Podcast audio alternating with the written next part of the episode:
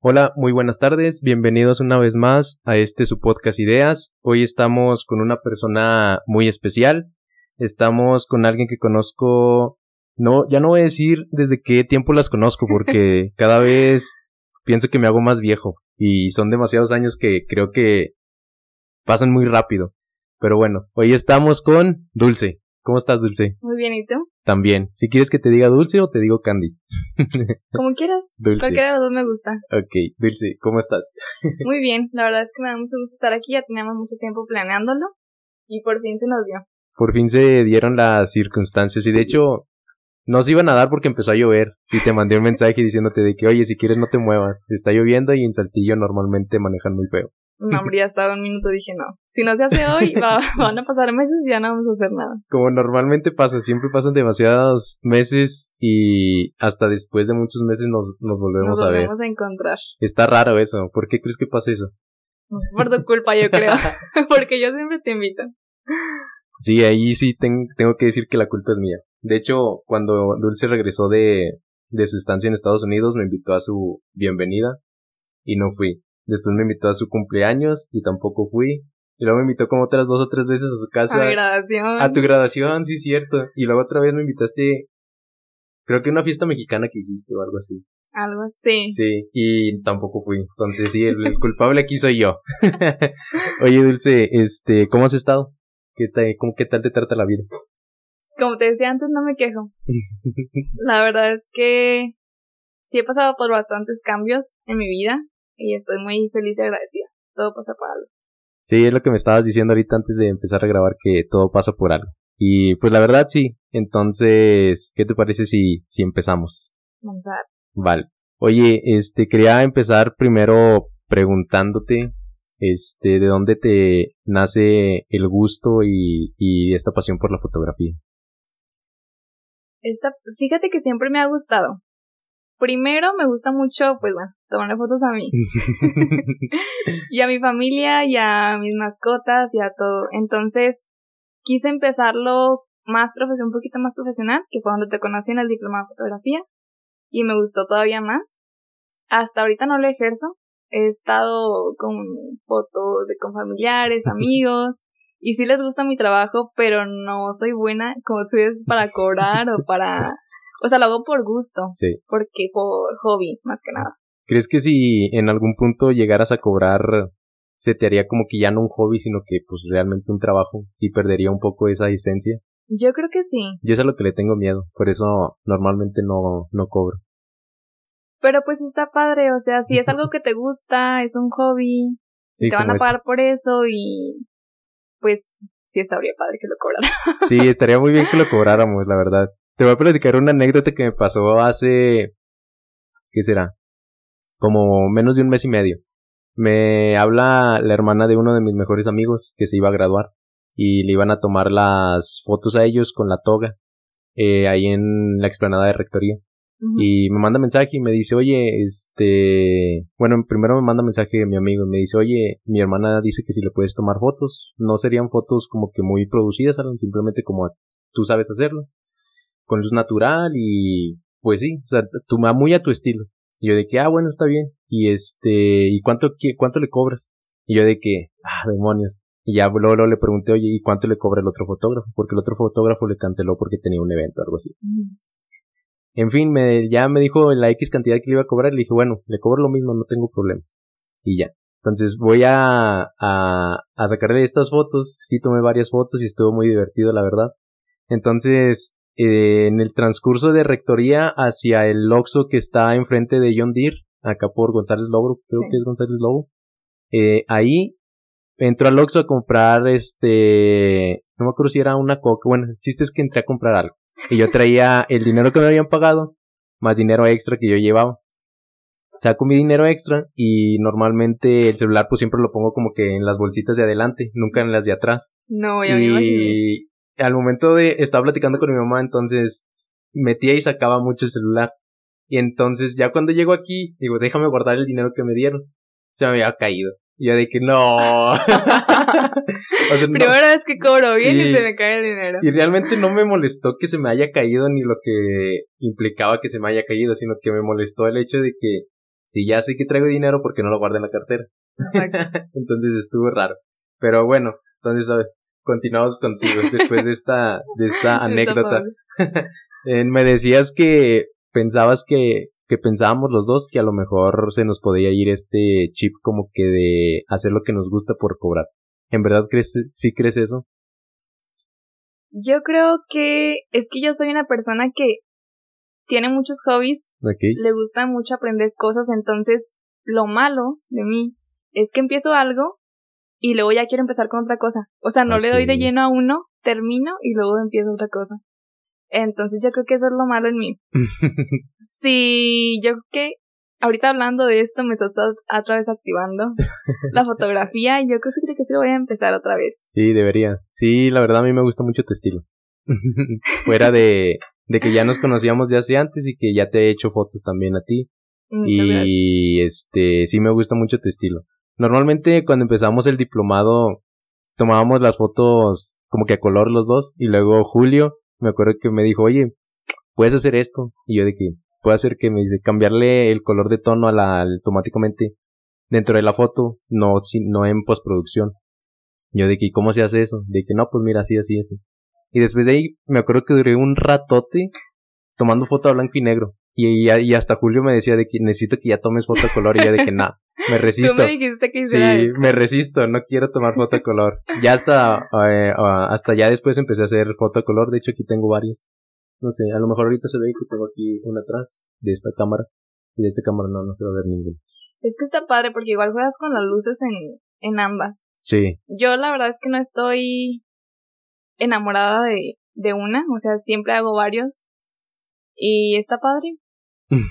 Empezar con esto otra vez. Oye, ¿cómo fue tu cómo fue tu proceso de ideas o desde cuándo tienes la idea de irte de intercambio?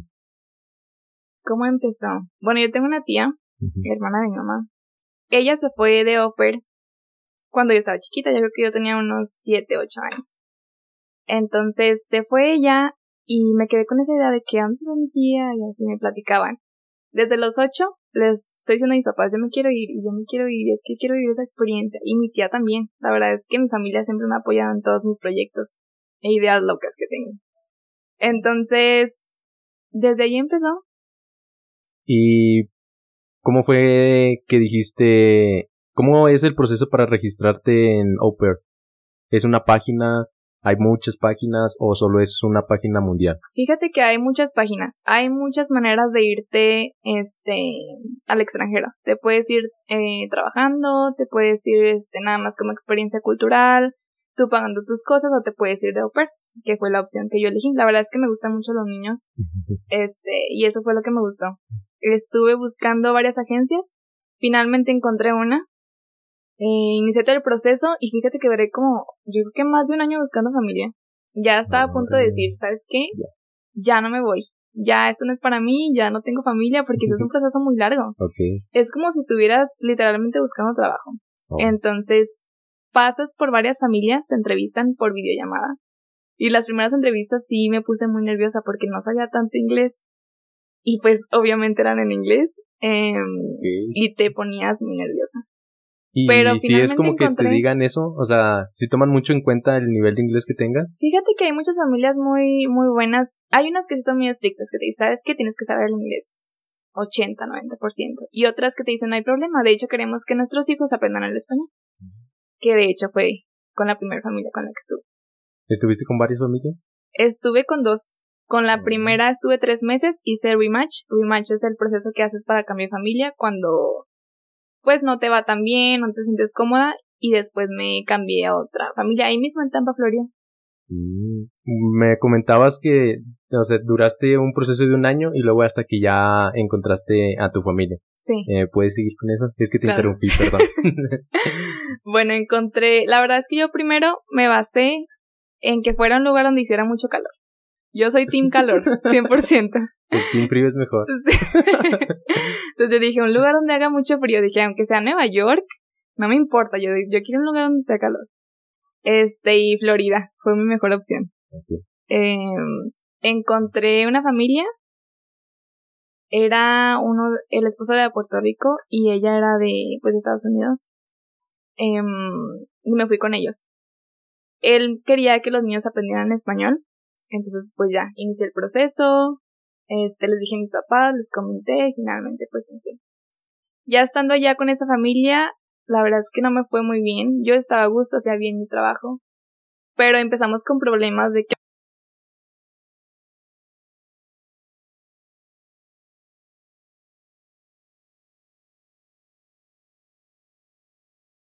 era en bicicleta. Y yo soy una persona muy activa, entonces yo dije, después de trabajo me voy al gimnasio. Pero ya era mucho, o sea, problema moverme y luego hasta la noche en la bicicleta y así. Y me tenían con cámaras, empezamos mal. Y era muy incómodo porque el señor pues no trabajaba.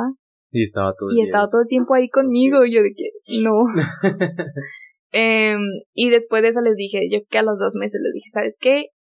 no me siento a gusto aquí eh, con ustedes. Eh, muchísimas gracias por, pues, por recibirme estos dos meses, pero pues yo no me siento cómoda. Sí se molestaron. Este, la verdad es que sí fue como que en parte amenaza de decirme, ya no vas a encontrar familia, te vamos a regresar a México. O sea, sí estuvo muy, muy... Estuvo denso. Sí, fue un mes, porque para cambiarte de familia te dan 15 días, para que encuentres otra si no te regresas a México. En esos 15 días era muy incómodo levantarme todos los días a trabajar y verlos y ver su cara y todo de molestos, porque obviamente también los comprendo. Pero pues no nos llevábamos bien. Gracias a Dios encontré familia ahí mismo. Este, una compañera me, me ayudó a encontrar familia. Y un amor de familia. La verdad es que yo los amaba completamente. Los amo. Los sigues amando. sí. Justo hoy cumpleaños mi host dad. Sí, vi. Sigo teniendo relación con ellos. Las niñas son un amor. Están bien bonitas. No estaba yo trabajando ahí, o sea, era mi familia. Y ellos también me lo decían todos los días. La verdad es que amé la experiencia. Eh, ¿Sí la recomiendas mucho para otras chicas, para que, como experiencia más que nada? Sí las recomiendo. Sí las recomiendo, la verdad. Si tienen la oportunidad, 100%. ¿Por qué? Porque te da independencia. La verdad es que vives cosas que a lo mejor aquí en México no puedes vivir tal cual, porque bueno, aquí está tu familia, este, y allá pues eres independiente, tienes que conocer, tienes que abrirte a buscar soluciones tú misma, viajas, conoces, haces amistades de otros países, porque no nada más son americanos, hay de todos, de todo mundo en Estados Unidos. Entonces sí está muy padre la experiencia. de todos sabores y colores. Sí. Oye, entonces, ¿cambiaste después de dos meses con tu primera familia y luego... Fue alrededor de tres meses en lo que fueron esos 15 días. Ok, a los tres meses y luego te vas con tu nueva familia y ahí cómo es tu, tu experiencia con ellos. Primero me acuerdo que ellos me fueron a recoger a, la casa donde estaba y no fue entrevista por videollamada, sino fue personal. Mm. Desde que llegué, me subí a la camioneta de mi host, este, igual súper platicador.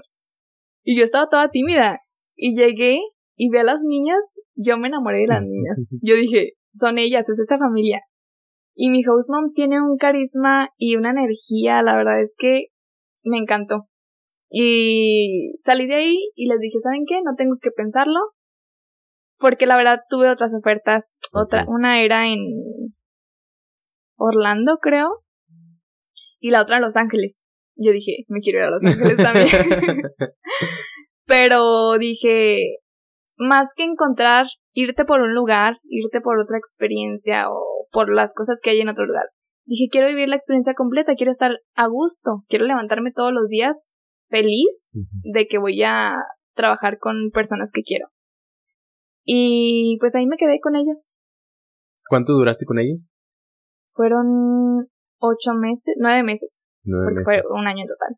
Oye, y antes de, o sea, retrocediendo todo esto, ¿cómo fue? Porque tú estabas estudiando en ese tiempo. Sí, de hecho yo no me iba a ir a Estados Unidos.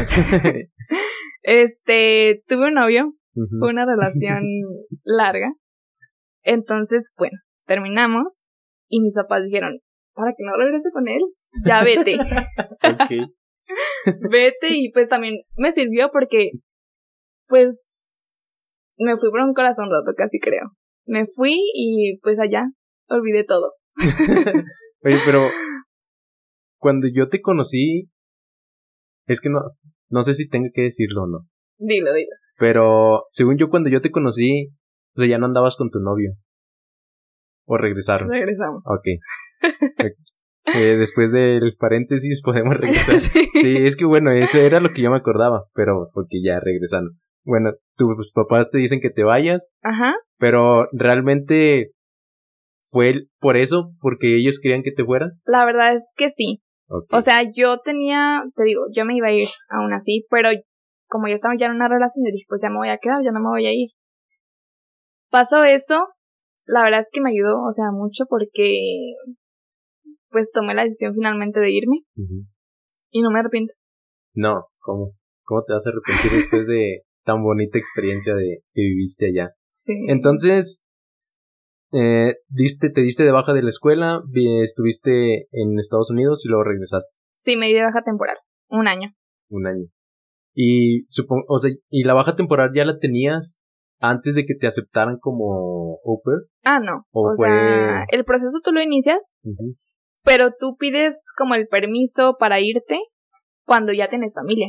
Ok, ya. Entonces coincidió en que terminó el semestre, justo terminó el semestre y yo ya tenía familia. Oh, qué chido. Entonces me di de baja dos semestres y pues ya. Y Una me regresaste. fui un año y regresé. Pero sí fue, entonces sí fue como que un año completo en el, el que estuviste mm, fuera de México en sí. Sí, fue un año completo. Después de, de que terminaste con tu familia de au pair, ¿qué estados de Estados Unidos conociste? Pues te dan un tiempo para irte de, vac- de vacaciones, pero a esa familia le gustaba mucho viajar. Entonces con ellos conocí DC. Eh, se iban de vacaciones cada año a Virginia con su familia, entonces también conocí Virginia. Eh, me fui a Nashville para la boda de mi mejor amiga. Ahorita Tenía entramos- años que no la veía. Entramos a ese tema. Y conocí Nueva York. Ahí en Nueva York sí me fui igual con mi mejor amiga. Y pues alrededor, los alrededores de que Manhattan, Brooklyn, New Jersey. Sí, es cierto que. Brooklyn está medio feo, No. ¿no? Ok, es que Sí, según, tiene sus lugares bonitos. según dicen, y yo no he ido a ninguna parte de esas, ¿verdad? Pero según las películas y lo que he estado leyendo, bueno, lo que se lee uno dicen que está medio feo. Pero supongo que es en algunas partes nada más. Es en algunas partes. Y ¿A a la hora. fuiste? La hora es muy importante. a donde fuiste tú, a donde fuiste, a donde fuiste tú, estaba padre. Pues es- sí, estaba padre. Este, antes de irme, eh, planeamos, yo sé mucho de planear todo. Entonces, busqué como los spots más, pues sí, más fotografiables Para buenas fotos. para buenas fotos. Yo era de que antes de buscar dónde nos vamos a quedar, hay Las que buscar fotos. las fotos. Es muy importante las fotos. Las redes sociales. Sí. y eh, Este, y pues me fui, o sea, buscamos eso, buscamos outfits. La verdad es que me gusta, siempre he querido, eh, había querido irme a Nueva York. Eh, ese es en segundo lugar, el primero ahorita hablamos de eso. eh, y sí, me fue muy bien, la verdad. oye, fue una experiencia muy bonita. y dentro de este proceso de au pair, el, ellos te proporcionan eh, de que estancia, comida y todo eso, y aparte te pagan. Sí, Ok. eso es lo padre. Oh. Te proporcionan, pues, tu habitación. Hay de todo tipo de familias, la verdad. Hay familias que te, propos- que te proporcionan un departamento completo, te proporcionan tu auto, este, viajes. Es como de cierta forma tratan de comprarte para que te vayas con ellos. Hay familias que te compran hasta un pase para Disney, de todo, hay de todo. No manches. Te lo juro que sí. O sea, hay de todo. Pero también tiene sus pros y sus contras. Si te vas con esa familia, tal vez pueda que no se te por- se porten tan padre contigo. O sea, tienes que checar todo eso, la verdad. Pero a mí, te digo, me importaba más tener una bonita relación. Y por eso decidí irme con ellos. Entonces, ellos de que te proporcionan como que tus Sí, todo lo que ellos todo, todo lo que tú necesitas y aparte te, te, pagan, semanalmente. Sí, son Ah, alrededor de semanal. 45 horas. Yo cuidaba a mis niñas de 8 de la mañana a 5, 5 y media de la tarde en lo que llegaban. Em, eh, me proporcionaban un carro y pues lo que quería yo de comer. Haz de cuenta que sean despensa, no, ¿qué quieres tú? Y haz, dinos qué es lo que quieres. Ah, qué y sí, y pues ya me compraban de que mis gustitos. y además los viajes, cada que salíamos, igual yo no pagaba nada. Vi que fueron una vez a una playa o algo así. ¿Qué, qué playa era? Era donde estaban... Estás abajo de un... Estás abajo de un... No sé cómo se llamen. Que son de madera. Como que son de madera y luego están así... Ah, rayos, no sé cómo se llaman. Pero sí, supongo que fue en Virginia. Pero no, no recuerdo exactamente qué... Creo que fue en Virginia, si no fue. Es que ahí en Tampa, cada media hora, cada hora, hay una playa diferente. Te lo juro. o sea, te- es tu... Tu... ¿Cómo se dice? Tu estado ideal. Estar Sí. en la playa. Sí. Está bien. No, yo prefiero más el frío, la verdad. ¿Eres team frío? Eh, Soy team frío, la verdad. Es que con el calor, aunque te bañes 40 veces, te va a seguir dando calor. Y aunque te bañes con agua fría, sabes que te va a seguir dando calor. O sea, todo esto es por el baño, nada más. No, porque yo no soporto el calor, o sea, sí me, me desespero demasiado con el calor. Y con el frío, te bañas una vez con agua súper calientita, Y ya te pones una, un- aunque sea camisa de manga corta, tu chaquetita, y ya, con eso estás, estás más que bien y no te da frío. No, no me convence. claro que sí te convenzco, te con- ah, Te convenzo. sí, de convencer, del verbo convencer. Sí. Sí, este, ¿nos puedes platicar sobre tu amiga? Que es, eh, ella, tú, se- según estuve leyendo, tú conoces a ella desde primaria. Después se fue a vivir a Estados Unidos durante un tiempo muy largo. Con ella eh, hablabas por videollamada, por mensajes, por publicaciones en redes sociales. ¿Cómo fue como que ese proceso donde ella te dijo, oye, me voy a casar, quiero que vengas para acá, este, para que estés en mi boda? Y aparte dar tu primer este, Discurso en discurso en inglés. inglés. Muy bonito, la verdad es que mi amistad con ella es única. Es mi mejor amiga, la amo y la quiero muchísimo. A pesar de que la veo cada dos años. Con ella hablo seguido, eso sí, por videollamada. Eh, la conocí cuando tenía... Estaba en sexto, la verdad no sé cuántos años tenía en, esa, en ese grado. 10, 11. En quinto, en quinto de primaria. Sí, como a los 11 años. 10, 11. Entonces ella empezó irregular porque, no sé, creo que su familia se cambió de casa, algo así. Y al principio me caía mal. Yo decía de que, ay, no, es muy presumida. Y, este, habla mucho en inglés y no sé, como que a mí se me hace súper presumida. Ah, o sea, ella venía de Estados Unidos. No, pero como venía de una escuela anterior, Ah, ok. en donde... Gringa. O sea, bueno, bilingüe. sí. Y a mí se me hace muy presumida. Yo no, a mí me caía bien gorda, te lo juro. Así empiezan las mejores Sí. amistades, créeme. se me hacía muy, no sé, muy fresa. Total, la empecé a conocer, la empecé a tratar, nos hicimos uña y mugre, la veía cada fin de semana, me quedaba en su casa. Y después cuando entrábamos, iban para entrar a sexto, me dice, me voy a ir. Y yo, no, ¿cómo es posible que te vas a ir? Me despedí de ella, igual la ayudadera con ella, y dije, pues ya no la voy a volver a ver. Y yo me acuerdo que una vez, o sea, yo le mandaba de qué cosas, ella me mandaba cartas, empezamos por cartas, porque Ah. todo lo del WhatsApp y Messenger y eso, No, pues pues no no. había. O sí había, pero yo no estaba tan actualizada. Y después de eso, pues ya empezaron más las redes sociales, empezamos a hablar más por videollamada, nunca perdimos el contacto. Podía ser que tardamos, no sé, dos meses, tres meses en hablarnos, pero nunca lo perdimos. Después ella, a los dos años, regresó a México por vacaciones. Y así, o sea, cada dos años la veo. Entonces su familia, sus papás de ella se fueron a Estados Unidos. Sí, se fueron porque al papá le ofrecieron una mejor oferta de trabajo para allá. Este, y pues se tenía, o sea, se iba a ir con toda su familia. Sí. Y pues que ya van, ya tenemos, vamos a cumplir 25, las dos somos del mismo mes. Y pues hasta ahorita todavía sigue nuestra bonita amistad. ¿Cómo es cuando te enteras de que pues se va a casar? O sea, ¿cómo fue que te dijo? Este, pues primero yo le dije que me iba a venir a Estados Unidos. Ella feliz, dijo, pues te voy a ver más tiempo. Y yo sí. Este, me dice que se va a casar, me pidió ser su, su dama. Claro que le dije que sí. me fui con ella todo un fin de semana. Le pedí permiso a mis hosts, ellos me pagaron incluso el viaje. Oh, qué. Sí, me fui para allá y igual, la locura vernos. Y me pide que, bueno, allá se da mucho, no sé, he visto como en películas así, que hacen un discurso para los novios y para, o sea, los mejores amigos hacen un discurso.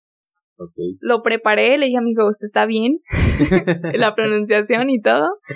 Y ahí di mi primer discurso en inglés. Y yo creo que me fue bastante bien.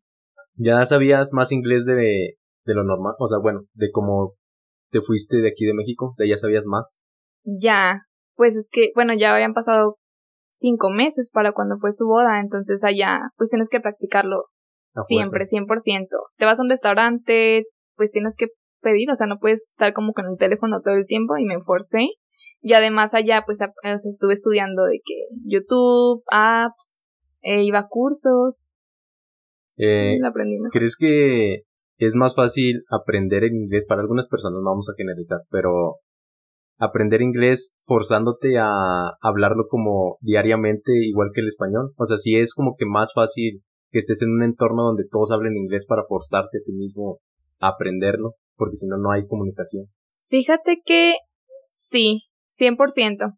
La verdad es que pues allá tienes que forzarte, no es como que aquí cuando estás en, en bueno, en cursos te da vergüenza, yo era así, te da vergüenza hablar y decirte que preséntate o di esto en del libro, haz este ejercicio, te da vergüenza porque los demás no hablan, pues tampoco están aprendiendo y te da vergüenza hacerlo como mal. Y allá, pues aunque lo hagas mal o lo hagas bien, tienes que aprender a expresarte. A mí me pasa mucho, por ejemplo, últimamente en las escuelas, bueno, en la escuela siempre dice, no sé si a ti te tocó de que siempre dicen, ¿quién quiere participar primero o quién quiere pasar a, a exponer primero? Yo siempre tengo una regla. 10 segundos y nadie dice que yo, yo voy primero. Y hace tres dos semanas tuve mi primera exposición también en inglés. Y también 10, 10 segundos, si nadie decía que yo, luego, luego yo me aventaba. Porque aparte de que te quitas un peso de encima, es como que si eres el primero y lo haces mal, no te dicen nada porque eres el primero. Entonces, como que vivo bajo esa regla. De que 10 segundos y nadie dice nada, luego, luego levanto la mano yo. Y así soy con todo. Por ejemplo, cuando estaba en, en químicas, siempre un, uno de mis mejores amigos y yo de químicas, Orlando, era de que hay que hacer esto, esta exposición porque pues nos tocaba. De que no sobres, ya la hacía yo y de que, ¿quién quiere exponer? Yo de que uno, dos, tres, cuatro. Nadie decía nada, yo. Y Orlando de que, ¿qué te pasa? ¿Por qué nosotros? O sea, no he estudiado nada. Y yo de que te mandé la presentación anoche, la, tienes, la tuviste que haber estudiado, ni modo. Y nunca nos decían, o sea, sí nos regañaban, porque había veces que sí no íbamos preparados. Pero no nos regañaban tan feo como al segundo equipo en adelante. Porque el primero siempre es el comodín. Sí. Siempre es el que, oye, aquí necesitas hacer esto, esto, esto y esto. Entonces, como que a eso me forcé yo también. Y siento que el inglés no lo he aprendido, porque sí soy muy flojo. Porque hay cosas, o sea, hay palabras como que se me quedan de las series que he visto y pues de las películas y todo eso. Pero yo hablarlo sí me da mucha pena, o sea, demasiada pena. Si hablar el español me da pena, imagínate el inglés que no es como que una lengua mía. Entonces, ¿y cómo le haces para, ahorita estamos platicando de eso, de que, de que el inglés no lo debes de traducir, sino entenderlo y comprenderlo en el mismo inglés. ¿Tú cómo empezaste a sobrellevar todo esto de, no sé si a ti te pasaba de que querías decir algo primero en español y luego lo traducías al inglés? Fíjate que yo no, no he sido de traducirlo porque hay muchas formas y la gramática pues es muy diferente. Bueno, semejante al, al español. Lo que decías ahorita me llamó la atención. Eh, la música, las series, los videos en inglés, eso te ayuda un chorro. La verdad puedes aprender el inglés nada más de, de viendo series, pero con subtítulos en inglés. Ah. Entonces. Tacho para mí. sí, o sea, porque ahí pues ves los, no nada más ves de que la gramática aburrida de los libros, ves sus slangs, ves qué otras palabras usan, no es la, lo básico de cómo presentarte, que hi, how are you, es nada más, o sea, ves otras maneras de hablar con las personas, no nada más formalmente. Oye, pero también en las, en la música del inglés, o sea, hay palabras bien raras igual que en la música en español. O sea, ¿cómo, cómo hiciste como que para o sea, bueno, hasta ahorita que tú ya sabes mucho inglés, sí hay como que ciertas eh, letra de, de música que no entiendes, que dices, ¿qué onda con esto? ¿Qué quiere decir? Fíjate que a mí me gusta mucho el rap y el hip hop. Entonces cuando lo, cuando lo escucho, sí es como que no puedo pensar tan rápido, no puedo traducir tan rápido. y es eso. Pero sí las música lenta, las baladas, y eso sí lo comprendo. Okay. Oye, eh, una, bueno, una conocida mía, eh, pues sí, se empezó unos cursos de inglés y todo eso y ella se siente como que todavía, que no le sabe al inglés. porque dice que escucha la música en inglés y muchas veces no lo entiende ni lo comprende ni sabe qué quiere decir, aun y cuando tenga la letra. Sí pasa mucho también como que en la música en el de habla hispana y de habla inglesa que hay muchas palabras como que no tienen como que una traducción como cual, sino que solo es la palabra. Es que los americanos lo que hacen igual que este con los mensajes es que cortan mucho las palabras. Como nosotros del GPI. O sea, ¿cómo, no, ¿cómo no saber ellos eso? Sí. Aunque se los expliquemos, ellos también hacen lo mismo. Entonces hay muchas canciones que tienen, hacen lo mismo y tú no lo vas a entender a menos que lo consultes o le preguntes a otro americano, ¿y qué es esto? Ya empezaron a jugar la lotería. Ya, ya escuché. Oye, entonces, la recomendación que tú das es, o sea, aunque no tengas la posibilidad como que de irte a otra parte o estudiar en inglés en un curso, series, Series, música, películas. pero con subtítulos Duolingo. en inglés. Duolingo. Ojalá y nos patrocinara. pero con subtítulos en inglés. Sí. Ok, es que, no sé. yo Aunque no, lo lo hago. entiendas, o sea, igual ve un capítulo, apréndete ese capítulo, dale stop y repite lo que dicen ellos hasta que te salga la misma pronunciación y así vas a aprender pronunciación, vas a abrir tu oído a nuevas palabras, se te va a grabar y ya después de que te aprendas todo ese capítulo, otro. Suena aburrido, pero está padre porque puedes hacer tus notas, oye, esta palabra se escucha chido, me gustó y así, o sea, así vas a ir aprendiendo. Y Órale. otra cosa, me da pena la verdad, Tinder. Tinder. Ok. Tinder es muy bueno igual. ¿Por qué? Porque estás ligando, estás haciendo amigos este de otro país y a ellos no les importa la verdad tu pronunciación, cómo lo escribas y te corrigen y aprendes y igual los slangs o, o formas diferentes de comunicarse, cómo cortan las palabras, eso también está padre. Dependiendo Entonces del lo vato. recomiendo. Ah, sí tienen que tener obviamente Callo para sus saber que... Ajá. Pero está padre. Sí, ok. Yo no, no, no, yo no uso Tinder normalmente. Bueno, normalmente no, nunca lo he usado. No sé, como que no me llama la atención todavía. Está Tal padre. vez después de, de hoy lo baje. Digo, igual no lo, o sea, hazlo como con personas de otro país. O sea, no lo hagas con personas de aquí. Pero tienes que comprar el plus.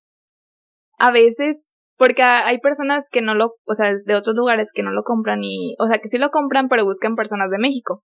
Entonces ahí es como tú puedes relacionarte. Y hay muchas personas americanas que viven aquí, bueno, no igual en el Saltillo, en Monterrey, pero puedes hablar con ellos fácilmente. Se me hace que es más fácil para una mujer que para un hombre. ¿Crees? Sí, Nah. sí. Fíjate que las americanas aman a los latinos. Depende de qué parte de, que, de qué latino estemos hablando. Igual pasa con las mujeres, o sea, No una sé. latina, un latino y es como que wow. Sí, Igual los es- europeos. Pero se me hace que las latinas en cuestión de mexicanas sí es como que más, como que más top que, no sé. Es que sí me voy a ver muy pasado de lanza, pero que cualquier otra nacionalidad latina que hable, pues sí, latina. Se me hace que las, sí, yo digo que las mujeres eh, mexicanas, todavía que Fíjate las que colombianas, las colombianas también, porque les gusta, les llama mucho la atención su acento. Sí, las colombianas, yo conozco unas chicas que están estudiando la ingeniería bioquímica en, en Torreón, que son colombianas, y sí, su acento sí es como que muy, sí, o sea, chido, porque no estás acostumbrado a, a escucharlo. Pero también se me hace que las mexicanas sí es como que levantan todavía más que un nombre mexicano. Yo digo, no sé. Tendrías que ir. Te Tendría que irme. Después hay que terminar primero la carrera y luego ver qué onda. Oye, este, estábamos con lo de tu, tu primer discurso, tu amiga que otra vez este se reencontraron después de, de mucho tiempo. Después de ahí, ya cuando regresaste, ¿cómo fue tu, o sea, cuando llegaste aquí, que dijiste, oye, ya estoy aquí, sí es un cambio muy radical, ¿qué fue lo que aprendiste? ¿Qué cambió en ti? ¿Qué fue lo que más te ayudó estando viviendo sola? Aparte de que, pues, sé que desde antes ya eras muy independiente, o sea, ahorita en este punto como que a la dulce de antes de que se fue a, de, de intercambio, a la dulce de ahorita, bueno, a la dulce que cuando llegó en ese tiempo, ¿qué fue lo que a ti te gustó más de tu cambio? Yo creo que la principal diferencia que yo noté era que hay una dulce antes y una dulce después de Estados Unidos. Yo era una persona muy tímida, tú lo sabes, Me conociste siendo tímida. No tanto. Pero tal vez porque ya nos conocíamos. Y bueno, ya teníamos como más tiempo, nos veíamos que lo eran los cursos. Pues cada semana. Cada semana. Y normalmente, pues sí, cada dos, tres semanas o cada mes nos íbamos a hacer fotos, a, a, otra parte de Saltillo. Entonces sí convivíamos mucho. Entonces yo, yo digo que era eso, o sea, era muy tímida y allá se me tuvo que quitar la timidez. Igual ser más independiente, eh, mis papás siempre han sido muy estrictos, entonces yo llegué acá y era como que, ok, ya no puede ser igual de libre, porque ya yo me salía de jueves a domingo, sin problema. O sea, podía no llegar y mis hijos no me decían nada. O sea, desde que llegué fue como que, oye, ya eres una persona adulta, si te vas está súper bien, aquí están las llaves, este... Y sí fue eso el cambio, más que nada. Regresar y regresar otra vez con reglas, responsabilidades. Sí. Pero pues sí extrañaba mucho a mi familia, la verdad. La comida, sobre todo. Dicen que la comida es algo que extraña más el latino que se va a otra parte del mundo. O sea, dicen que la comida, sí es como que dice, la comida de, fuera de Latinoamérica la comida está súper fea a comparación de, y más la mexicana, o sea, cuando uno es mexicano y como que se acostumbra a comer mexicano, sí, y te vas a otra parte del mundo, dice, necesito regresar, no porque, a lo mejor sí porque extraño, pero la comida. O sea, con que sea volar, no sé, cuatro horas, quedarme dos días y luego regresarme otra vez por comida. Entonces. Fíjate que yo llegué buscando eso. Dije, tiene que haber algún restaurante mexicano aquí. O sea, sí, pero no es lo mismo. Los, los chefs eran mexicanos, entonces el sazón era, era rico. O sea, los ingredientes igual no eran los mismos. Pero yo llegué allá y fíjate que mi host cocinaba súper rico, ¿eh? O sea, no me, no me puedo quejar tanto. Me, que, o sea, me salía y hiciera como que la comida no me atraía tanto. Pero mi host cocinaba muy rico. Y cuando yo llegué allá, pues yo era mucho de hacerle a las niñas de que calditos, se enfermaban o sopitas o este, pues sí, o sea, me esmeraba mucho haciendo haciéndoles de ah, comer. Y yo comía mucho también, la verdad. Entonces, con ellos empecé una vez les dije que les gustaría probar la comida mexicana, sí, o sea, dinos dinos qué te traemos. Empecé con enchiladas, tostadas, taquitos, este, chiles. ¿Y ya sabías hacerlo o aprendiste allá? Me gusta mucho cocinar. Ok, eso Me gusta muchísimo cocinar. Este, entonces, enamorados completamente de la cocina mexicana los dejé y era como que, no, ahora aquí nos va a hacer tacos. Porque ya es muy caro, ¿eh? O sea, los tacos allá es una exageración. Sí, están caros. Yo creo que un taco, o sea, super X, te salen unos 6, 7 dólares. o sea, en un, en un lugar X. Si te vas a un restaurante gourmet, cada taco en 10 dólares, 12 dólares. Es mucho. Y luego el taquito. Bueno, está Taco Bell, que está en un dólar o dos dólares. Pero en restaurantes sí está, sí está carito. Y luego los taquitos que están así. Sí. y luego si le quieres agregar de que piña, si le quieres agregar salsa, guacamole, o sea, todo es extra. ¿Salsa verde o salsa roja? Verde. Ok, muy bien. Muy bien, muy bien, muy bien. este, entonces, el cambio más significativo que viste fue el ser independiente de ti misma y de tus papás. Y pues eh, la timidez. Y que ya no eres tan tímida, según tú. Según yo. Según tú. este, ¿cómo fue el cambio y el choque cultural que viviste estando, viviendo aquí desde niña? Y luego ya cuando te fuiste que eras más grande, o sea, que ya eras una adulta allá a Estados Unidos y luego que regresaste otra vez? Pues fíjate que no fue tan, bueno, es un año de, o sea, me fui un año, entonces no. Como que eras un ratote. ¿Crees? Sí. Yo creo que fue más como cambio físico que cambio, bueno, sí hubo mucho cambio mental también. No sé cómo explicarte eso. Siempre me ha gustado el gimnasio, entonces cuando me fui para allá, era de todos los días. ¿Te volviste adicta al, al gimnasio, sí. ¿Al ejercicio? Sí. Pero, ¿por qué? O sea, ¿qué fue? O sea, ¿fue por parte de dejar algo atrás y meter el gimnasio? ¿O fue porque te sentías bien y aunque no quisieras dejar eso atrás, lo hubieras seguido haciendo? Yo creo que fue, fue igual parte de mi corazón roto. Este, fue como tengo que encontrar una actividad para quitar todo el estrés, todos mis pensamientos, reemplazarlo con dolor físico. Ok. en vez de, en vez de, escucho muy feo, ¿verdad? En vez de, lo, de dolor, o sea, estar pensando, o sea, y la verdad es un, o sea, te hace bien, porque vas al gimnasio, mejoras, este, por salud también, físicamente. Y me gustó mucho. Y el gimnasio, hace cuenta que estaba dentro del donde yo vivía, en un fraccionamiento. Me quedaba como a cinco minutos caminando. Entonces yo iba en las noches, este, Y luego ya son 24-7, ¿verdad? Los gimnasios. Sí. Está con ganas eso. Y hay gimnasios que tienen de que sauna, jacuzzi, alberca. Está muy padre. Ok. Entonces, el, te volviste adicta al ejercicio por eh, quererlo sustituir por otra parte, o sea, por algo que te había pasado. Al principio, fíjate que sí. Ya después fue como que, oye, me gusta esto. O sea, está padre, estoy viendo cambios. Y Y ya te habías olvidado un poco de ese, o sea, de eso que querías sacar. de sí, Sí te ayudó a, Sí a, ayudó sobresa- a salir eso. sí. Fíjate que yo también hago ejercicio normal, o sea, sí, de lunes a jueves, viernes, sábado y domingo como que descanso, entre comillas, porque realmente no es como que haga mucho ejercicio. Hago como que 30 minutos de boxeo, que es cardio, y luego traba- trabajo funcional como en unos 15, 20 minutos y otros 30 minutos de, de box. Pero realmente como que lo hago para sacar el estrés. Sí, sí ayuda demasiado, Sí. o sea, es como que tuviste un día malo, déjame, me pongo a golpear el costal o déjame hacer el trabajo funcional y terminas y si te sientes, o sea, diferente. Y está chido, o sea, sí se siente con ganas. Bueno, a mí me gusta mucho cómo me siento después de hacer Sí. ejercicios, así es como que dices, Sí. qué rico. es que ya no, o sea, en el gimnasio no estás pensando en qué voy a hacer o qué es lo que tengo que hacer en mi rutina después o en qué me pasó, o sea, piensas en qué ejercicio sigue Sí. y, o sea, qué serie sigue y que me está doliendo mucho. sí, que ya no puedo hacer Sí. Sí, sí me, sí me pasaba mucho cuando iba al gimnasio, sí era como que, pues sí tengo alrededor, yo creo como unos de cuatro o cinco años que no voy a un gimnasio, pero sí trato siempre de, no sé, a lo mejor jugar una vez por semana fútbol, y ahorita que pues no se puede hacer nada de eso, que ya se está empezando a hacer, pero yo no lo quiero hacer por cuidar, pues realmente no a mí, pero sí a mi familia, A tu a, mi, a mi jefe y a mi jefa, porque pues ya están grandes, como quiera si me da a mí es como que, o sea, no hay problema, pero ya si les da a ellos es como que está canijo. Pero sí, entonces trato de hacer ejercicio aquí en la casa y normalmente sí es como te digo, o sea, o sea, no sé cómo explicar eso. Sí, sí, ese sí, ese sí, sí, te sentimiento de perfectamente. gracias, déjame voy a bañar y a seguir otra vez con la tarea o a seguir con mi vida normal.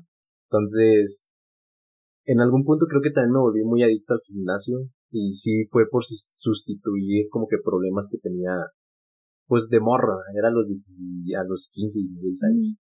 Pero ahorita sí es, sí es como que lo hago. Yo creo a ti también te pasa ahorita. Ahorita lo haces porque te gusta sentirte bien después de hacer el ejercicio.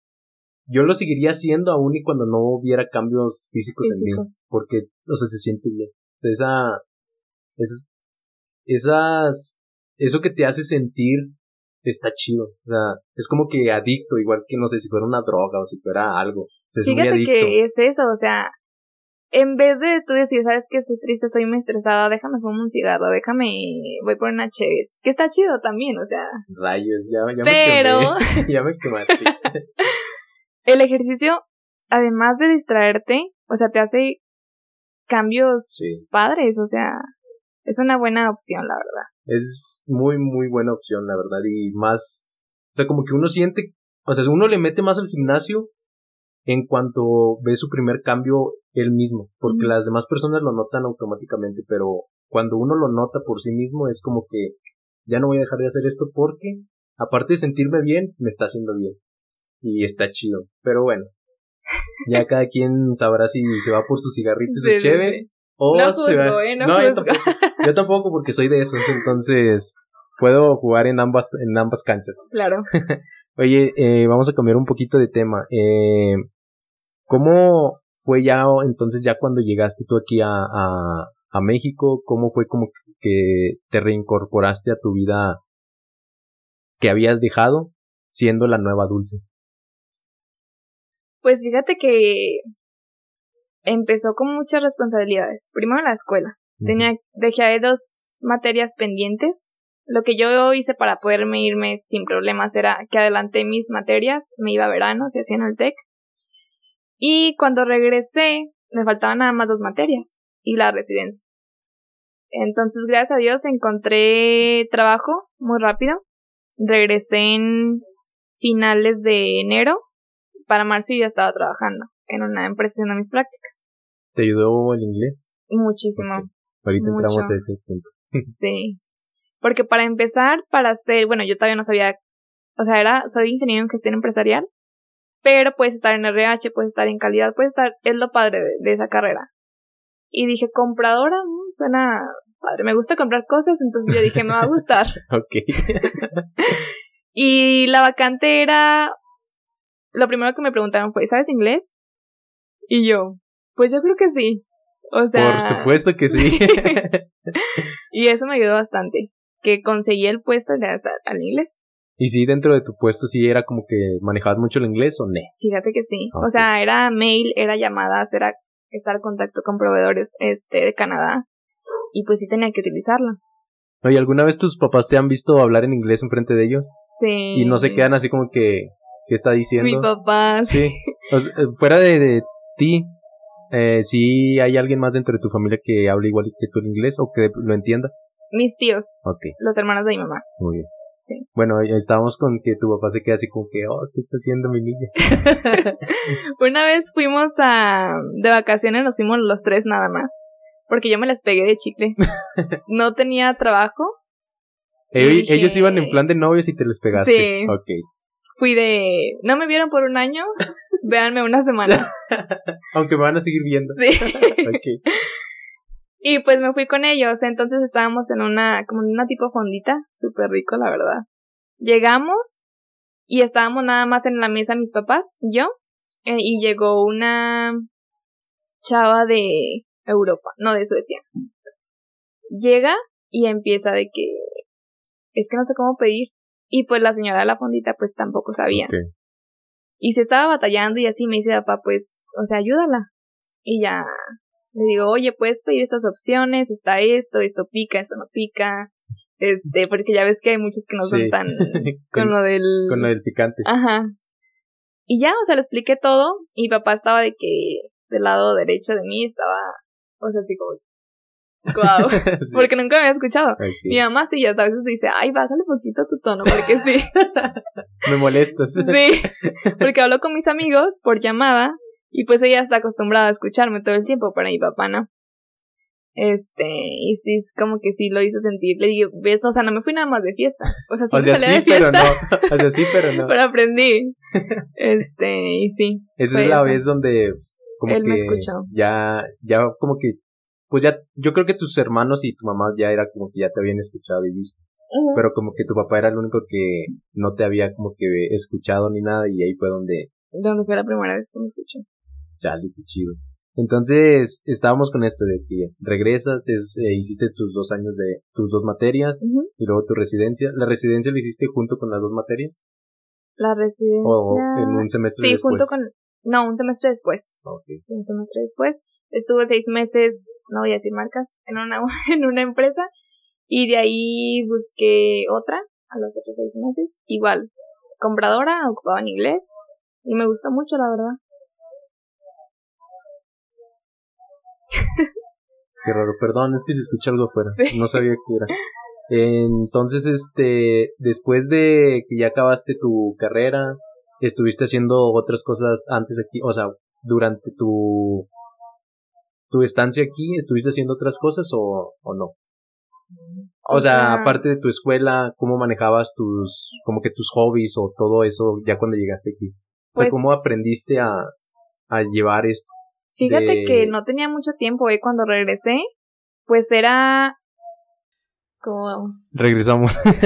Después de una interrupción, estuvo muy rara esta interrupción. Estaban hablando fuera de la casa y se escuchaba muy feo, por eso paramos. Entonces, estábamos con. Estabas platicando que estabas dentro de pues tus materias, bueno, tu escuela y luego en la tarde que te dedicabas, bueno, no te dedicabas, hacías tus hobbies y todo eso. ¿Cómo, cómo era eso? Ah, te digo que no tenía mucho tiempo y cuando regresé era pues terminar el proyecto, o sea, la ¿qué es tesis? No. ¿Tesis El proyecto, ajá, de la escuela estaba con eso, estaba con el trabajo, que salía a las 5 de la tarde, entonces ya no te da mucho tiempo. Y de ahí me pasaba a la casa, comía algo súper rápido y luego al gimnasio. O sea, el gimnasio nunca se dejó. El gimnasio no se puede dejar. este, y así, o sea, era mi rutina. ¿Y qué tal de cansancio? O sea, si era como que lo que querías era llegar a la casa a descansar. Sí, pero pues el gimnasio sí, o sea, no, no lo podía dejar. O sea, independientemente estuviera muy cansado no, ya estando ahí, pues ya te ponían las pilas. Sí, es que es algo como que pasa, ya estando ahí es como que, ah, pues ya lo tengo que hacer, ya ni modo. Sí. Y pues lo voy a hacer bien, pues ya vine, ya que. Oye, este, no sé si podamos o no podamos hablar de, de la cirugía que, que te hiciste. ¿Sí podemos hablar de eso? Sí. Sí, ok. Este, quieres saber? Mm, pues no es como que quieras saber cosas muy personales, simplemente que nos platiques cómo fue tu proceso de decidir y en la plática con tus papás, el preoperatorio y posoperatorio, cómo te sentiste tú estando ahí adentro, estabas nerviosa, no estabas nerviosa, qué fue.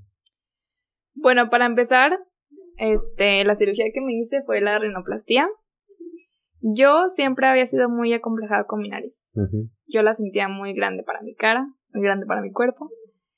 Y sí estuvo viendo muchos este, doctores yo les decía a mis papás, ¿sabes qué? Es que no me gusta mi nariz, o sea, no... Me siento muy acomplejada con esto, este, no soy, siento que no estoy siendo tan segura de mí misma, le echaba la culpa a mi nariz. Em, y me dijeron, pues, ¿sabes qué? O sea, te apoyamos 100%, pero tú te la vas a pagar. Ok. Y yo, pues sí, o sea, no veo, la verdad es que yo estuve ahorrando en Estados Unidos el dinero que me traje, pues parte de, ese dinero fue para mi, para mi cirugía regresé y no, o sea, esa era mi idea, pero no lo había hecho. Después de que terminé mi, mi residencia, estuve tiempo buscando trabajo y no encontraba, bueno, hasta la fecha apenas estoy en proceso de contratación, pero estuve como cuatro o cinco meses buscando trabajo y sí entré en depresión. O sea, era como que, es que, ¿por qué? O sea, pues tengo el inglés, o sea, es lo que ellos piden, o de nada sirvió, dejé el en un año la escuela, sí era muy frustrante para mí el no tener trabajo. ¿Por qué? Porque es algo que te meten, o sea, si no tienes trabajo, la sociedad es, hasta ahorita lo, aprendí que no es, no es así. Entonces, una vez estaba yo, este, en mi casa y me chocaron el carro. O sea, yo escuché un ruido súper fuerte y dije, pues bueno, o sea, un vecino chocó. No manches que te chocaron tu carro. Me chocaron mi carro, sí. Oh, Salí y era mi carro. Mi papá llegó de que, oye, te chocaron el carro. Y yo de que, o sea, obviamente se fue. Y papá salió súper enojado a buscarlo, gracias a Dios lo encontró, porque el señor está, el chavo estaba súper pedo. Lo encontró y pues yo no tenía seguro. Em, lo bueno que se hizo responsable. Sí pagó bastantito. Yo dije, parte de eso me tocó pagarlo a mí, era una mínima cantidad, pero pues pagué de, del dinero que tenía ahorrado. Entonces dije, oye, se te va yendo el dinero así. O sea, en cachitos, en cachitos. Y fíjate que yo no gastaba absolutamente nada. Aunque me faltara dinero, yo no sacaba. Porque la, la, el contrato que hice fue que, o sea, no lo puedes sacar hasta dentro de dos meses, creo. O sea, tienes que estar renovando los contratos. Entonces le dije mi papá, ¿sabes qué? No voy a dejar que el dinero se me vaya así, me voy a parar. Dile que cómo es posible, o sea, utilizan otras cosas. Yo no, o sea, para eso lo, lo ahorré. Y estuve buscando varias opciones. Finalmente encontré el doctor que me, que me gustó, su trabajo. Y pues me operé. Eh, tenía mucho miedo, la verdad. Si era como que, ay, ¿qué estoy haciendo? Ya me quiero ir. Pero, porque siempre he sido muy miedosa a las agujas, a todo eso. Okay me, inyectaron un suero, creo, y me dijeron cuando entré al, pues ya, o sea, ya cuando estaba de que, en la quirófano, me dijeron, ¿sabes qué? No vas a sentir nada, la anestesia va a ser como tipo vapor que te ponen en la cara, vas a contar del 1 al 10. Y ya empecé, ni me acuerdo hasta qué número llegué. Normalmente llega al 2. Sí, yo creo que llegué como al 1, no sé. Desperté y ya tenía mi nariz, o sea, ya sentía súper incómoda. No podía respirar, obviamente, porque tienes, duras como dos semanas sin respirar. Ah, ¿respiras por la boca? tienes que respirar por la boca. Ok. Y pues me calaba mucho la garganta igual, porque te meten un tubo. Sí. Este, desperté, yo estaba súper mareada. Y cuando desperté, después de la, estuve como cuatro horas en recuperación. Desperté y vomité sangre. Por lo mismo de que te operan y pues toda la sangre se te va para el estómago. Y ya me asusté muchísimo, dije, algo salió mal. Y algo que sí tienes que tener muy en cuenta es que el proceso de tu nariz no se ve bien hasta después del el año. O sea, en el transcurso se van, van habiendo cambios. Pero tu nariz no va a quedar como al primer día que te operas. Sí, no, pues es un proceso. Y yo pues estaba muy traumada con eso porque dije, no, es que está muy respingada y es que está muy chiquita y es que no me gusta. Y yo le decía al doctor, pobrecita, es que mi nariz no quedó. O sea, no está bien, no, no me gusta. Porque al doctor yo lo veía cada dos días, cada tres días. Este, me decía, es que no, o sea, se te va a bajar, está inflamada y sigue inflamada. Y yo, bueno. Entonces, fíjate que ya llevo, ¿qué? Cuatro meses y sí me gustó. Sí me gustó mi nariz. Sí se te ve muy, muy bien. Muchas gracias. O sea, antes te veías muy bien. O sea, ¿para qué digo que no? Sí, sí es cierto. Y ahora, pues, tú dices que te sientes mejor, que bueno, pero sí se te ve muy bien la, la nariz. Sí, me quité ese complejo. Sí, es que normalmente pues todos sí tenemos como que complejos y las gentes fuera de nosotros, exteriores a nosotros, pues no lo entienden, pero pues uno que está viviéndolo pues sí lo Exacto. entiende. El proceso que viviste posoperatorio fue mm, complicado, Mm, fíjate que O yo sea, por ti. no, o sea, como que en general, sino por ti, por ti. Que era como que tu primera cirugía y todo eso. Pues es difícil la primera semana.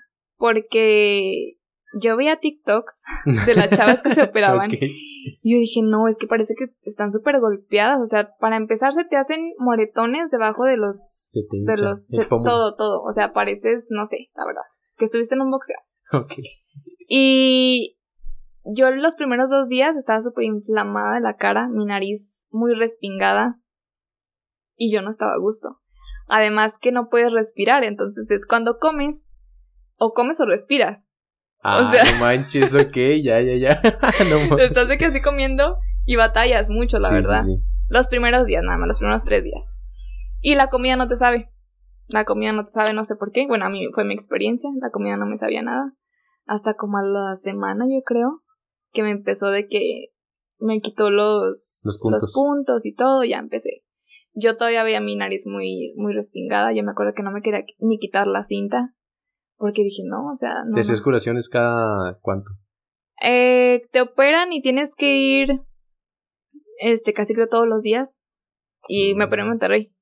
La primera semana. Pero ya después es cada, cada tres días, y luego cada cuatro días, y luego cada semana. Y ahorita ya es cada Mm. mes para que me cheque nada más el proceso. Y ellos, perdón, el doctor es el que te hace la limpieza, o sea, bueno, sí, o sea, que te quita la gasa y luego te empieza a limpiar y él te pone otra vez la gasa. ¿o Las primeras tú? sí, las Ah, primeras sí, él lo hace. Pero después ya son como sus asistentes. Y después ya eres tú sola. Pero con la cinta nada más. Mm. ¿Crees que si te hubieras visto tú que tú tuvieras que hacerte la curación, te hubieras este, sacado de onda al, al ver? Yo creo que sí. Si yo me veía y yo decía no. Yo me acuerdo me que cuando a mí me operaron de emergencia, yo me hacía la... Bueno, mi papá me ayudaba a hacerme las curaciones, pero yo sí le decía de que necesito ver. O sea, quiero ver cómo me está quedando. Necesito ver, o sea...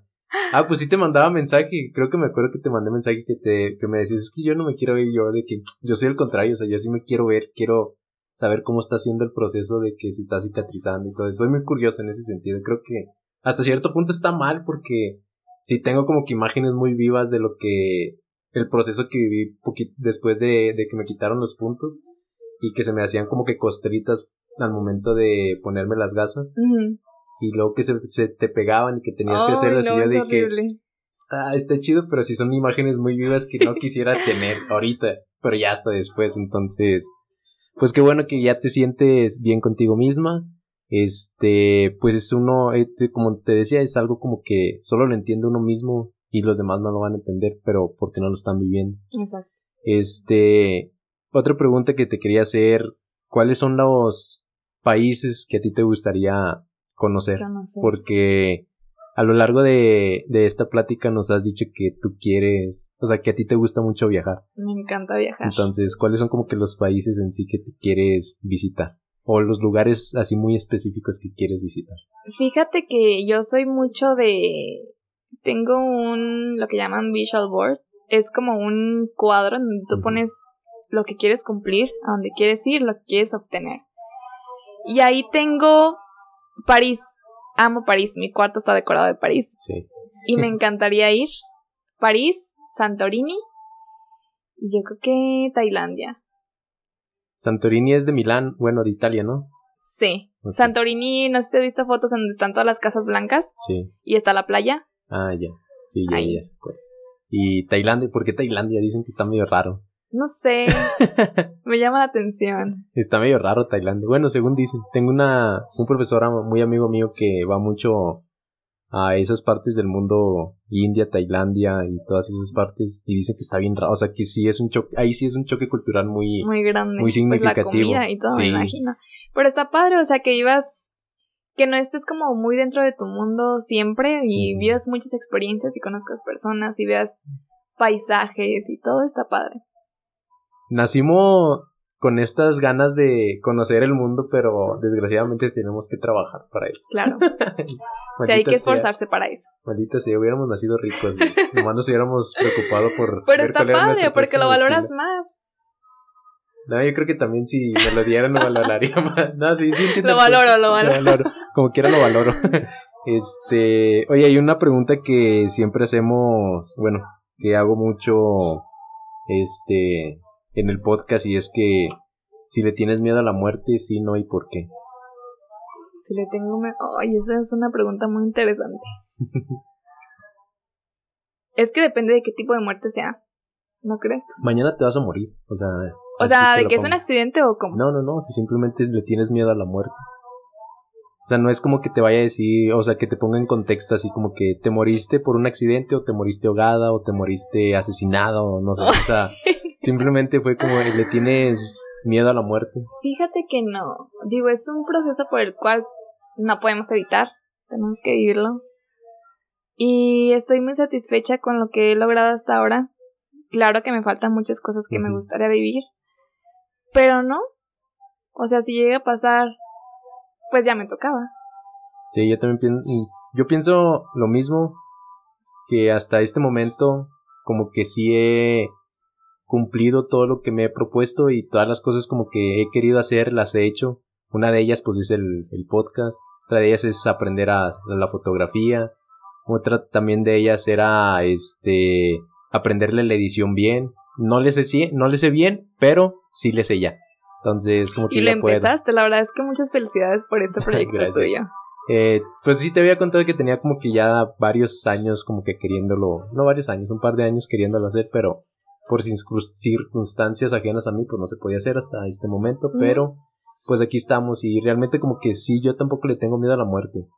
Realmente creo que a, a diferencia del, de la sociedad normal, he estado como que muy en contacto con la muerte en dos ocasiones, entonces sí es como que no les tengo miedo. O sea, la primera vez que tuve el accidente de mi brazo, estuve a punto de desangrarme, yo creo por cuestión de minutos hasta que llegué al hospital.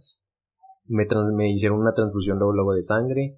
Y ahora hace 3, 4 meses con lo del accidente que tuve con el carro, también estuve así como que a nada de, de perder la vida. Y no me sentí, o sea, desperté después de entrar a quirófano y me sentía tranquilo. Me acuerdo que mis, que mi familia, algunos de mis familiares y mi mamá me decían es que te acaba de pasar esto, o sea, o sea tu cara se ve muy tranquila y yo de que, pues es que como que no le, no debo nada. Hasta ahorita no debo nada, entonces me siento en paz si me voy. Que espero que no, pero sí me siento como que en paz con lo que he hecho hasta ahorita. Y pues qué bueno que tú también te sientes como que en paz en hacerlo. Todo lo que has, te has propuesto, hacerlo. Y otra cosa que quería hacer, que estamos platicando hace una semana, es que una vez pusiste una, ¿cómo decirlo? Una encuesta dentro de tu Instagram que todos decían que tu voz es muy sensual. ¿Quieres hablarnos de eso? No.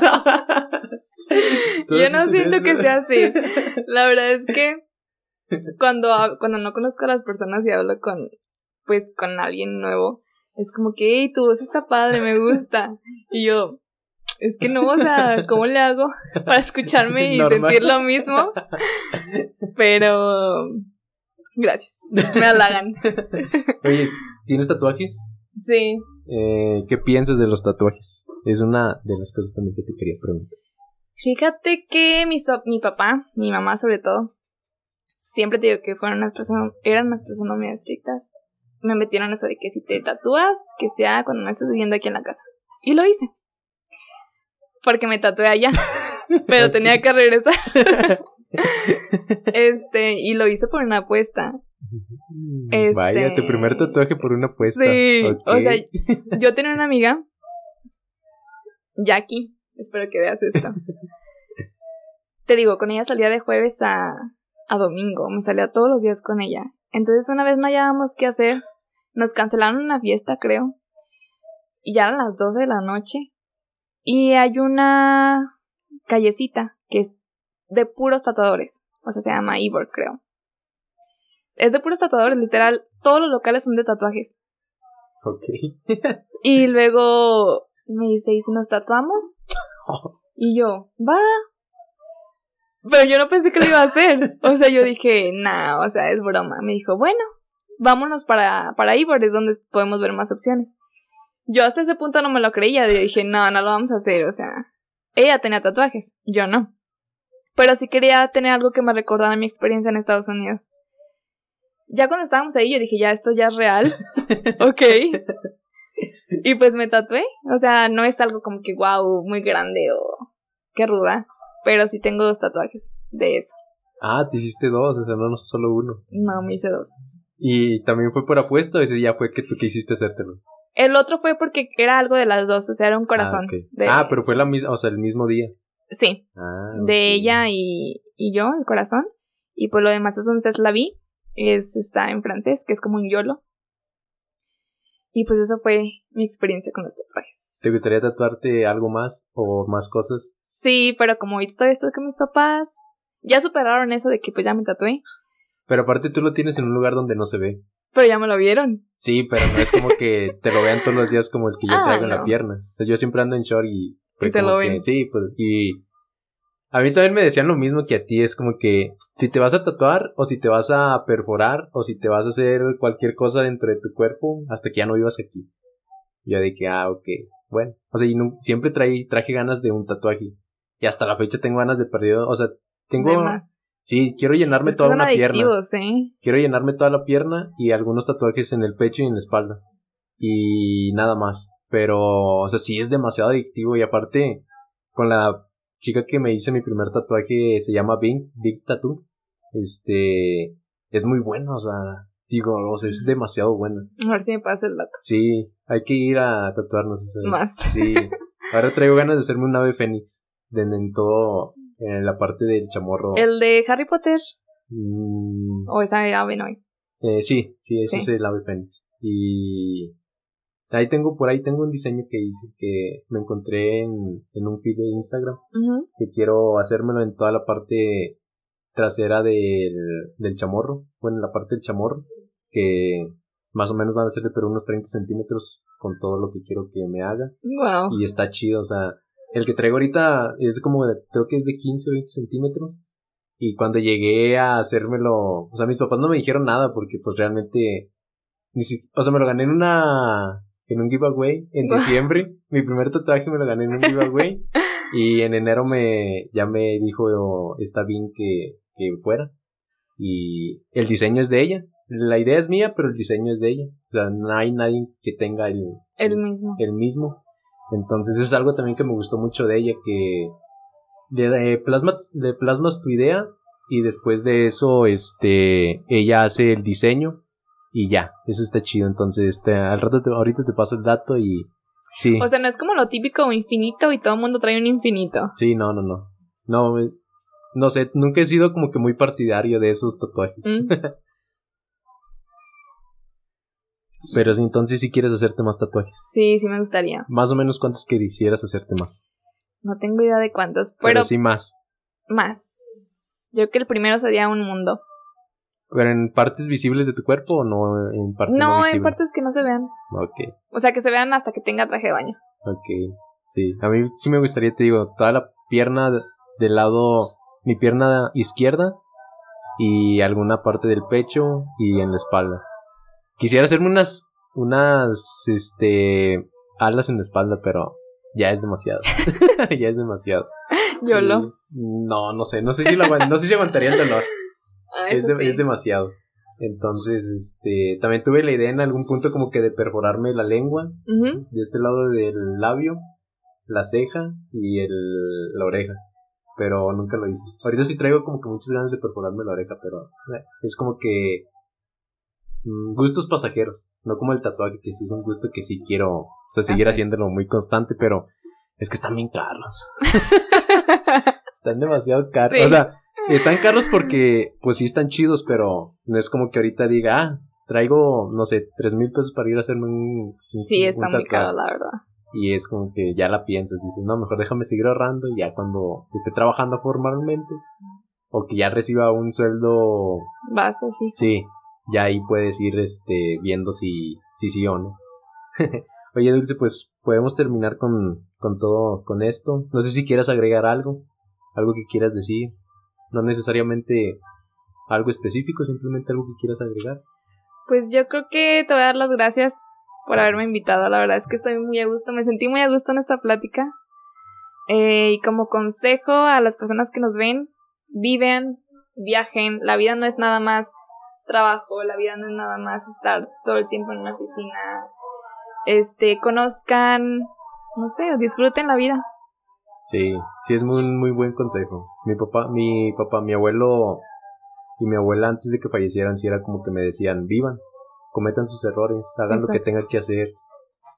Lógicamente no sus no errores como que ya te digan tus papás que sabes que van a hacer errores, ah, sino que tus errores contigo mismo. Y viaja, disfruta, haz lo que tengas que hacer, pero siéntete a gusto contigo mismo y que sí es cierto lo que dicen muchas veces las personas que a lo mejor el dinero no te da la felicidad, pero sí te da como que una estabilidad. Pero yo sí prefiero la felicidad arriba de, del dinero. Está, está raro, está chido, pero no sé, ¿algo más que quieras agregar después de eso? Pues yo creo que ya será todo. Sería todo. Sí. muchas gracias por haber venido, Dulce. En verdad me alegra mucho que, que me hayas acompañado. Gracias por haber aceptado la invitación. Ya sé que nos tardamos un rato en, en cuadrar. en acordarlo. En cuadrar la, la plática, pero me da mucho gusto que hayas aceptado. Desde la primera vez que te dije, me dijiste que sí. sí Ni siquiera te había dicho qué era lo que te iba a preguntar. Y ya me habías dicho que sí. Muchas gracias por confiar en mí. Muchas gracias por venir a, a la plática. Esa es tu casa. Cuando quieras venir otra vez a platicar, están las puertas abiertas. Este. Te voy a pedir algo que va a estar raro. Pero, ¿quieres despedir el podcast en inglés, por favor? ¿Qué quieres que diga? Lo que gustes, no hay problema. Well, I don't know. Thank you everyone for being here with my friend in his new podcast. This will be a really successful thing for him. I'm pretty sure. Thank you. Gracias por vernos. Nos vemos en un próximo video.